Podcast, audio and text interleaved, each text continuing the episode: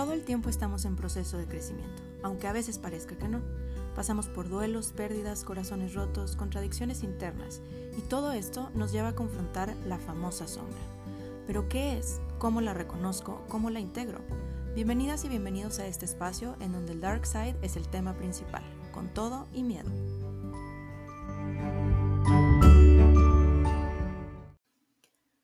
Hola a todos, bienvenidas y bienvenidos a este espacio Amando la Sombra. Yo soy Ana Victoria Rodríguez y gracias por acompañarme un episodio más.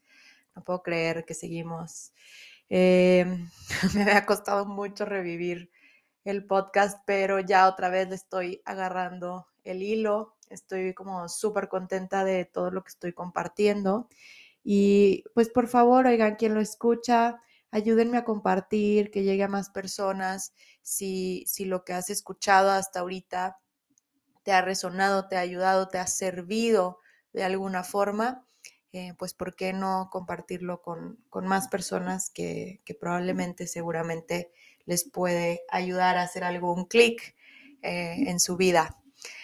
Oigan, pues el episodio de hoy les quiero platicar de algo que he traído como súper presente últimamente que de hecho ayer lo discutí en, mi, en la comida con, mi novio y, le decía, es que, que, bueno, primero porque escuché una noticia terrible, que no sé si ustedes escucharon de una chava que fue Miss USA, Miss Estados Unidos, em, que se suicidó recientemente. No sé, no voy a entrar en detalles porque la verdad es que no sé bien los detalles de qué pasó, cómo pasó, yo a ella ni siquiera la conocía, este, pero pues vi la nota y me como que me sorprendió mucho porque algo de lo que decían ahí es que pues esta chava tenía como que aparentemente la vida más estable, bonita, ya sabes, exitosa en lo que hacía y pues en redes sociales siempre feliz y como que súper, ya saben, ¿no? Alguien así que ves y dices, ay, qué linda, qué buena onda, qué feliz se ve. Y, y nada, o sea, de un día para otro al menos lo que se veía en sus redes sociales, pues fue de un día para otro, ¿no? Pero pues en realidad esta chava claramente eh, tenía algún problema eh, con su salud mental y, pues decidió tomar su vida. El caso es que me impactó mucho, no tanto por el tema del suicidio, sino por el tema del afán de estar bien. Y no lo digo por ella, ¿eh? O sea, como que ya empecé yo a, a hilar mi historia y que además yo ya también traía la cosita desde hace unos días y le decía a Memo, es que Memo no puede ser, o sea, estamos obsesionados con querer estar bien. Y, justo igual lo comenté en el podcast pasado, con, en el episodio pasado con María Merino, y le decía, es que qué obsesión, ¿no? De estar bien. Y sí quería desarrollar esta historia, eh, esta, perdón, o sea, esta idea, porque me parece sumamente importante. Me parece sumamente importante entender que para poder estar bien, y voy a poner bien entre comillas, porque ¿qué es estar bien? Lo que es estar bien para mí es diferente para alguien más.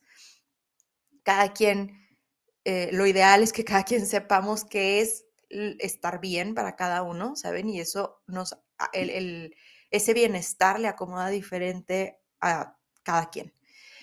Pero bueno, para poder llegar a ese estado como de bienestar, que además no es estático ni permanente, tenemos que aprender precisamente a aceptar eso, que las cosas no son estáticas ni permanentes, incluyendo el bienestar. Y para llegar a experimentar el bienestar, tenemos que aprender a experimentar el malestar, o sea, aprender a estar mal para estar bien. Y, creo de verdad con cada célula de mi cuerpo en este momento de mi vida que, que algo que a mí me ha ayudado demasiado como a forjar mi carácter, a salirme de curvitas em, medio difíciles, ha sido eso, como el hacer las paces con el estar mal, con el sentirme mal, con el estar triste, con el estar a veces eh, de caída, lo que sea, ¿no? Y con, sin, como dejar, el haberme dejado de obsesionar con, con estar siempre bien y que mi vida estuviera siempre en orden, de verdad que es una de las cosas que más ha em, alimentado para bien mi salud mental. y mi bienestar en general. Em, somos seres humanos, somos de alguna manera animales si lo vemos desde una perspectiva biológica. Y, y nuestro ego, la mente, el cerebro, no, no, no está diseñado para ser perfecto, o sea, no, no es el objetivo, es un órgano y ya, y es un órgano que su única función, ¿sí? Ah, estoy hablando del cerebro, su única función es mantenernos vivos a base de repetición, de repetición de patrones, de circuitos neuronales, que son repetición de patrones y de pensamientos. Pero en ningún momento, ¿sí?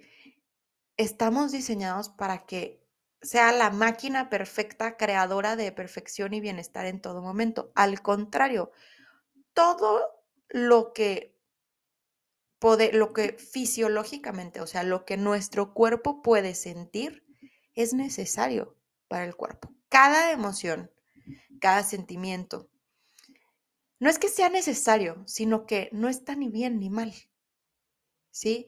Y, y tienen su función. Y cuando nos obsesionamos con el sanar, sanar, sanar, estar bien, estar bien, estar bien, em, idealizar la vida y que entonces si voy a terapia, si hago este trabajo, si me meto este curso, si hago esta ayahuasca, si hago esta meditación, ya voy a estar bien y voy a sanar eso y mi vida va a mejorar. Y sí, y, y ojalá, ¿no? Y probablemente sí. Pero, uno, no es de un día para otro, es gradual. Y dos, en esa gradualidad hay también flujos, olas, olajes, oleajes, back and forth, o sea, que van y vienen de estar bien y de estar mal.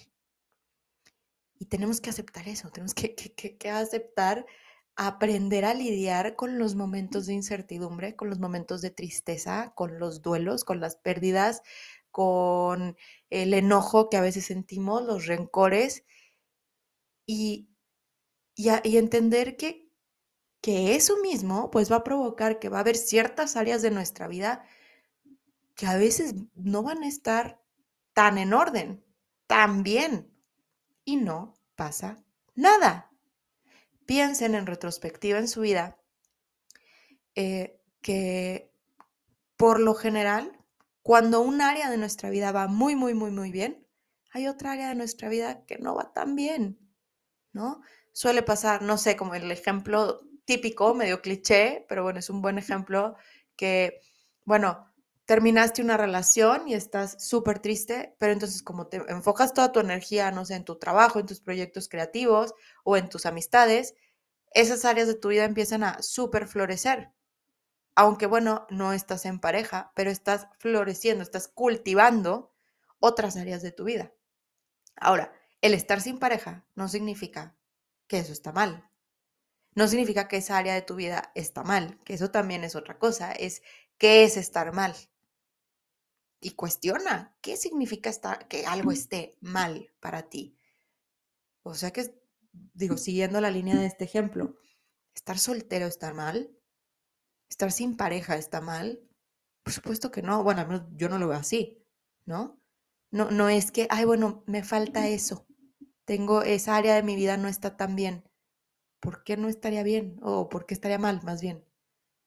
O sea, la ausencia de una pareja no, no, no implica que tu capacidad de relacionarte está mal. O sí, no sé. Pero todo va a depender de, la observación y del significado que le des quizá, ok, bueno, sí, estoy soltera y la verdad es que sí, mi última relación estuvo pues fue muy dolorosa y me di cuenta de muchas cosas de mí misma, de cómo me relaciono. Ok, sí, quizá ahorita no estoy on top de esa área de mi vida, pero entonces la perspectiva que puedo tomar de eso es, uff, entonces qué maravilla, qué oportunidad es la soltería en este momento de mi vida, porque me va a dar la súper oportunidad de trabajar eso, de observar eso, de amar eso con paciencia y sabiendo que no se trata de tengo que ser perfecta y estar en el momento perfecto y que mi vida esté perfecta para poder volver a tener otra pareja. Al contrario, es el proceso y, la sanación ahí es qué me falta aceptar de mí. ¿Qué me falta aceptar de mi, de, mi realidad, de mis relaciones, de mis patrones, de mis vínculos? Y por aceptar no significa, y lo he repetido muchas veces, no es una mediocridad, no es una aceptación mediocre de, ah, bueno, pues así soy, ni modo, es lo que hay. No. Es aceptar que son años y años y años y toda una vida, y quien cree en otras vidas, a lo mejor hasta otras vidas, de repetir un mismo patrón que vienes repitiendo toda tu vida porque lo viste en la infancia, porque es una herida que que tú, que se fue creando por tus necesidades específicas que a lo mejor no se cumplieron en tu infancia. Entonces, no seas tan duro, tan dura. Nuestros patrones, nuestros, las cositas que a veces nos, nos autosabotean, eh, pues existen porque fue la, la, forma en que pudimos sobrevivir. ¿Sí? Fueron los mecanismos que nos ayudaron a sobrevivir. Entonces, en vez de verlos con disgusto, con asco, con, con, no, no quiero eso y tengo que cambiarlo. No, velo, es más, agradecelos. Te mantuvieron a salvo durante tu infancia, tu adolescencia y hasta el día de hoy. Pero bueno, aquí entonces entra el libre albedrío y entran las decisiones y entra la responsabilidad y entra la madurez y entra la conciencia y dices, ok, esto me ayudó, me sirvió sirvió un propósito hasta este momento de mi vida. Pero ya me di cuenta que me está dando resultados en mi vida adulta que no me, que no me gustan. Entonces, no es tanto de tengo que cambiar, sino que primero acepto el cómo soy hoy y por qué llegué a, a ser así, de dónde viene ese patrón, esa conducta, esa pauta, y luego entonces, bueno, ya con conciencia, con amor, con compasión, digo, bueno, ok, ¿cómo lo puedo modificar? ¿Cómo puedo crear un mecanismo nuevo que me dé resultados que ahora sí me sirvan, me funcionen, que me agraden más? ¿Va? Pero entonces en ese proceso, o sea, es que, ni, insisto, no es ni de un día para otro, ni es absoluto, o sea, me con esto me refiero híjole, esto es bien importante entender, no es de 0 a 100, o sea, no hay un 0 ni hay un 100, es, hay días que logro, ¿sí? Hacerme súper consciente de esas pautas, de esas conductas, de esas creencias limitantes y logro, ¿sí? Salirme de ellos. Hay días que no tanto. Y hay días que poquito sí, más o menos, eh, dos, tres. Y todo eso tiene su mérito todo eso tiene su mérito. El simple hecho de ya verlo tiene su mérito. Entonces, mm, no caigamos, por favor, en esta idea de si me levanto a las 5 de la mañana y medito todos los días y me hago vegano y, hago ejercicio de tal a tal hora y entonces pongo mi vida en orden y voy a terapia cada semana, y, o sea que sí, obviamente son herramientas súper buenas, ¿no? Y nos ayudan, claramente están recomendados por especialistas todas estas cosas porque claro que tienen un impacto positivo en nuestro cerebro, en, esos circuitos neuronales por supuesto que es bueno, no estoy diciendo que esté mal. Lo que estoy diciendo es que te des cuenta que si no vas al fondo, si no vas a la raíz, si no te vas a lo cochino, eh, a lo escombroso de nuestra sombra, lo que más vergüenza te da, todo eso es solo una capa. Sí, es el filtro de Instagram. Pero si no te vas a aceptar radicalmente el qué te llevó a ese patrón? ¿Qué te llevó a esa decisión? ¿Qué te llevó a esa conducta? ¿Qué te llevó a esa relación? ¿Qué te llevó a donde estás? Que a lo mejor no te gusta ahorita donde estás. Y, lo amas y lo aceptas y le agradeces que, bueno, ese mecanismo tuvo su función, te protegió de algo. Y entonces dejamos de ver la vida como un blanco o negro, como un bueno o malo, como estoy bien o estoy mal sino que integramos completamente la naturaleza del ser humano.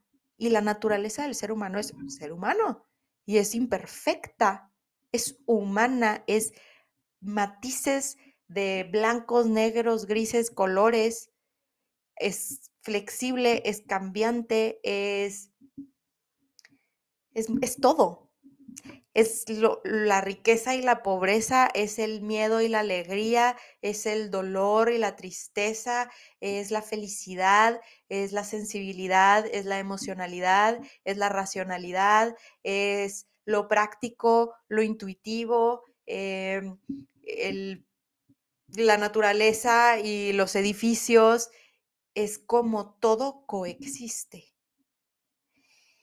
Y mientras más acepto, integro, coexisto con todo, hay menos sufrimiento.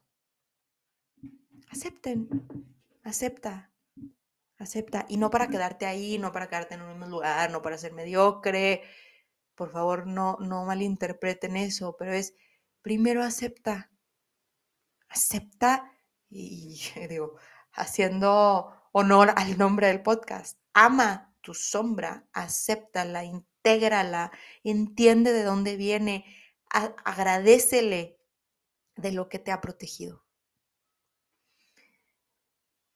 No lleguemos al punto en donde nuestra frustración por no poder estar bien, por los estándares que se ven afuera, que vemos en redes sociales, en especial Instagram, me parece una red social como sumamente utópica, ¿no? O sea, ahí se sube todo lo bonito y lo bueno de la vida.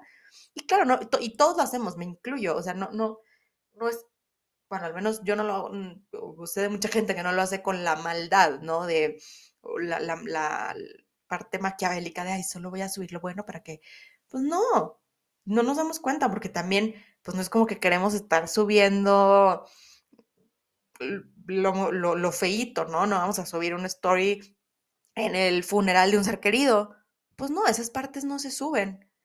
Y, está bien también, o sea, pues una cosa también es la, privacidad, la privacidad, pero entonces es nada más, o sea, no, no, no estoy peleada con Instagram para nada, es una herramienta, es cómo la utilizamos y cómo entendemos a profundidad que lo que vemos ahí es una plataforma para vender al final del día.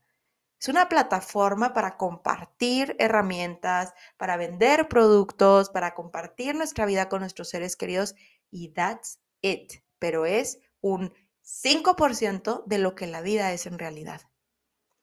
Entonces, y, digo, hablo de Instagram como un ejemplo, pero igual en, el día a día, en, en lo que comunicamos, en lo que compartimos con la gente, pues es lo mismo. O sea, no siempre compartimos todo lo que nos pasa con, los que nos rodean, ¿no? O sea, la gente solo ve tip of the iceberg, la punta del iceberg de lo que es nuestra vida, de quién somos, de nuestras batallas, de nuestras luchas internas, de... Y no tienen por qué saberlo, o sea, es a lo que voy, no, no, no se trata de... Ah, bueno, ahora todos compartimos todos, no, si quieres sí, si no, no, no pasa nada, pero entender eso, hacernos conscientes de que, bueno, eso es, solo vemos un pedacito de la vida de los demás, los demás solo ven un pedacito de nuestra vida y entonces con esa información hace como que, que, que, asienten lo profundo de, de nuestro ser, de decir, güey, la vida es mucho más que eso. Soy mucho más que eso. La vida es más, mucho más que viajar, y que digo, yo amo viajar, ¿verdad? Pero la vida es mucho más que eso. La vida está también en el ratito de estar echada en el sillón haciendo nada después de comer, como le decimos en Torreón, el mal del puerco. Eso también es vivir. La vida también es, cuando estás frustrado en el tráfico, también es eso. Y es el cómo transitas eso. ¿No? ¿Cómo te ríes también de ti mismo en esos momentos? O cómo cómo, tu capacidad de observarte en cada momento. Dejemos, por favor, de obsesionarnos con el estar bien, con el sanar todo. Espérense, pasito a pasito, poquito a poquito, digieran bien cada cosa, lo que vayas trabajando en tus terapias o algo que haya, un libro que hayas leído o algo que te haya caído el 20,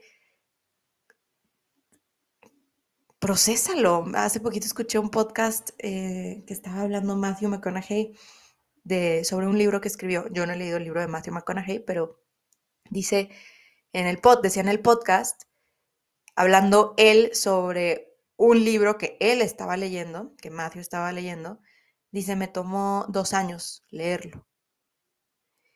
Porque a mí me gusta, decía, leer las cosas y aplicarlas. Entonces, casi, casi que leía un capítulo o dos, tres páginas y wow, era un mindfuck, era un mind blow muy cañón y me iba a procesarlo. Y ese proceso me tomaba meses. Y luego ya, cuando por fin procesaba, asentaba y aplicaba en mi vida, practicaba en mi vida ese 20 que me cayó, entonces seguía con otro capítulo, con otro pedacito del libro. Y por eso le tomó dos años. ¿Cuál es la prisa? De verdad, ¿cuál es la prisa? Aprender a estar mal para estar bien.